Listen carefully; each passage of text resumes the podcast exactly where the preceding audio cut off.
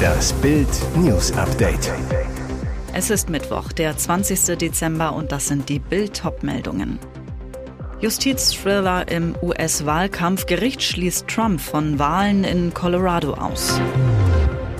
Er mietete für sie einen ganzen Park. Schweini und Anna Heiratsantrag wie im Film. Es geht um Strom für gerade mal 40 Cent, gefeuert, weil er sein E-Auto in der Firma auflud. Gericht schließt Trump von Wahlen in Colorado aus. Knall im angelaufenen Wahlkampf für die nächstjährige Schlacht ums Weiße Haus.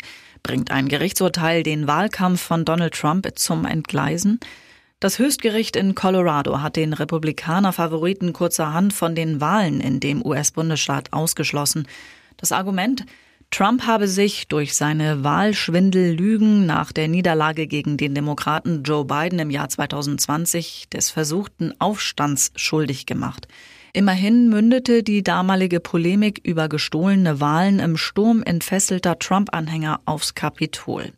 Das siebenköpfige Richtergremium urteilte aufgrund der Sektion 3 des 14. Verfassungszusatzes aus dem Jahr 1868, wonach Aufständische in den USA keine öffentlichen Ämter mehr bekleiden dürfen. Dies wurde drei Jahre nach dem Ende des amerikanischen Bürgerkrieges beschlossen, um eine Rückkehr der besiegten Konföderierten an die Macht zu vereiteln.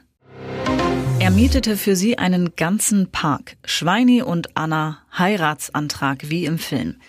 2016 haben Fußballweltmeister Bastian Schweinsteiger und Tennis-Superstar Anna Ivanovic, die ehemalige Nummer eins der Welt, in Venedig geheiratet. In der 100. Folge des Bild-Podcasts Phrasenmeer verrät Schweinsteiger jetzt, wie ihn eine Szene aus dem Hollywood-Film Notting Hill mit Julia Roberts und Hugh Grant beim Antrag inspirierte. Schweinsteiger, in London gibt es ja so kleine Parks, die nur für Anwohner zugänglich sind und ich habe dann den Park aus dem Notting Hill Film heimlich gemietet.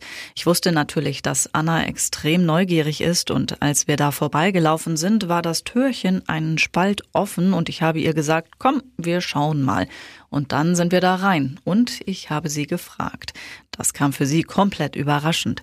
Für den Antrag lernte er sogar extra Serbisch, um Annas Vater Miroslav davon zu überzeugen, dass er der Richtige ist. Schweinsteiger. Ich konnte bei der Familie schon ein paar Punkte machen, indem ich auf Serbisch bei dem Vater von Anna um ihre Hand angehalten habe. Ich bin nach Belgrad geflogen und habe gefragt. Es geht um Strom für gerade einmal 40 Cent, gefeuert, weil er sein E-Auto in der Firma auflud. Florian M. wurde von seinem Arbeitgeber vor die Tür gesetzt. Der Duisburger arbeitet seit 2018 als Rezeptionist in der DJH Jugendherberge am Duisburger Sportpark und besetzte dort regelmäßig die Spätschicht. Am 12. Januar 2022 kam es, laut seiner Darstellung, zu einem Notfall mit seinem Auto. Auf der Fahrt zur Arbeit habe der Akku seines VW Golfs plötzlich an Leistung verloren, erinnert sich der Kläger vor Gericht. Er habe dann für nur wenige Minuten das Auto mittels eines Verlängerungskabels an einer Steckdose eines Flures aufgeladen. Der Leiter der Jugendherberge erwischte ihn dabei. Ich wollte nur sicherstellen, dass ich damit nach Hause komme, sagte M vor Gericht. Doch der Chef war knallhart, fristlose Kündigung. Florian M. klagte dagegen. Der Streit endete jetzt vor dem Landesarbeitsgericht Düsseldorf. Der Kläger erhält eine Abfindung in Höhe von 8000 Euro brutto und ein gutes Arbeitszeugnis. Die Kündigung wird aufgehoben, das Arbeitsverhältnis aber nicht wieder aufgenommen. In den Augen der Richter ist die Basis für eine weitere Zusammenarbeit nicht mehr gegeben. Und jetzt weitere wichtige Meldungen des Tages vom Bild Newsdesk. USA bauen Macht in Europa aus. Neuer Militärpakt gegen Putin.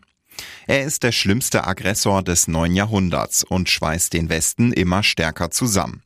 Kriegsherr Wladimir Putin sorgt mit seinem Krieg gegen die Ukraine dafür, dass Europa zusammenrückt und die USA wieder massiv an Einfluss gewinnen. Europa und die USA schmieden einen neuen Anti-Putin-Pakt. Und der sieht unter anderem mehr Soldaten und mehr Stützpunkte für das US-Militär vor. Aktuell treiben die Nordeuropäer den Pakt mit Nachdruck voran. Am Montag verkündete Finnland ein spezielles Militärabkommen mit den USA. Die amerikanischen Streitkräfte haben nun unter anderem einfachen Zugang zu 15 Stützpunkten im Land. Gestern kündigte Dänemark ein ähnliches Abkommen an. Schweden hat dies bereits vor einiger Zeit getan. Ziel? Noch mehr Unterstützung durch die Militärmacht Nummer eins und damit Schutz vor Aggressor Putin. In der Ampelkoalition werden die Abkommen aufmerksam verfolgt. Klar ist, ohne die USA wäre das NATO-Bündnis nicht stark genug, sich gegen Putins Truppen zu wehren. Die Sorge der Europäer ist groß, dass der neue Pakt mit den USA nicht von großer Dauer ist. Sollte Donald Trump 2024 erneut zum Präsidenten gewählt werden, könnte er die Solidarität wieder aufkündigen. Es geht um Strom für gerade einmal 40 Cent. Gefeuert, weil er sein E-Auto in der Firma auflud. Florian M. wurde von seinem Arbeitgeber vor die Tür gesetzt. Und zwar wegen 40 Cent. Jetzt kam der Fall vors Landesarbeitsgericht. Der Duisburger arbeitet seit 2018 als Rezeptionist in der DJH Jugendherberge am Duisburger Sportpark und besetzte dort regelmäßig die Spätschicht. Am 12. Januar 2022 kam es, laut seiner Darstellung, zu einem Notfall mit seinem Auto. Auf der Fahrt zur Arbeit habe der Akku seines VWs plötzlich an Leistung verloren, erinnert sich der Kläger vor Gericht. Er habe dann nur für wenige Minuten das Auto mittels eines Verlängerungskabels an einer Steckdose eines Flures aufgeladen. Der Leiter der Jugendherberge erwischte ihn dabei und war knallhart. Fristlose Kündigung. Florian M. klagte dagegen, kämpfte vor dem Landesarbeitsgericht um seinen Job. Auch weil es aus seiner Sicht tatsächlich geduldet gewesen sein soll, dass Mitarbeiter Akkus privater Habseligkeiten wie zum Beispiel Handys, Tablets, E-Bikes, E-Roller, Bluetooth-Lautsprecher oder Ventilatoren im Betrieb laden. Doch warum nicht auch ein E-Auto? Der Streit endete jetzt vor dem Landesarbeitsgericht Düsseldorf. Der Kläger erhält eine Abfindung in Höhe von 8000 Euro brutto und ein gutes Arbeitszeugnis. Die Kündigung wird aufgehoben, das Arbeitsverhältnis aber nicht wieder aufgenommen. In den Augen der Richter ist die Basis für eine weitere Zusammenarbeit nicht mehr gegeben. Olli sollte hier besser nicht weiterhören. Amira Pocher, das ist mein Traummann. Diese Eigenschaften muss ihr Traummann haben. Amira Pocher ist jung, schön, sportlich und Single.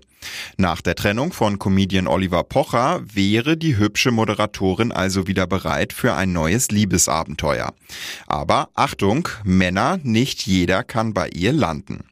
Im Podcast Liebesleben mit ihrem Bruder Hima gab die gebürtige Österreicherin jetzt preis, was ein Mann liefern muss, um ihr Herz zu erobern. Erstens, die Optik. Ich stehe auf Anzüge, sagt Amira. Am besten diese Dreiteiler mit einer Weste.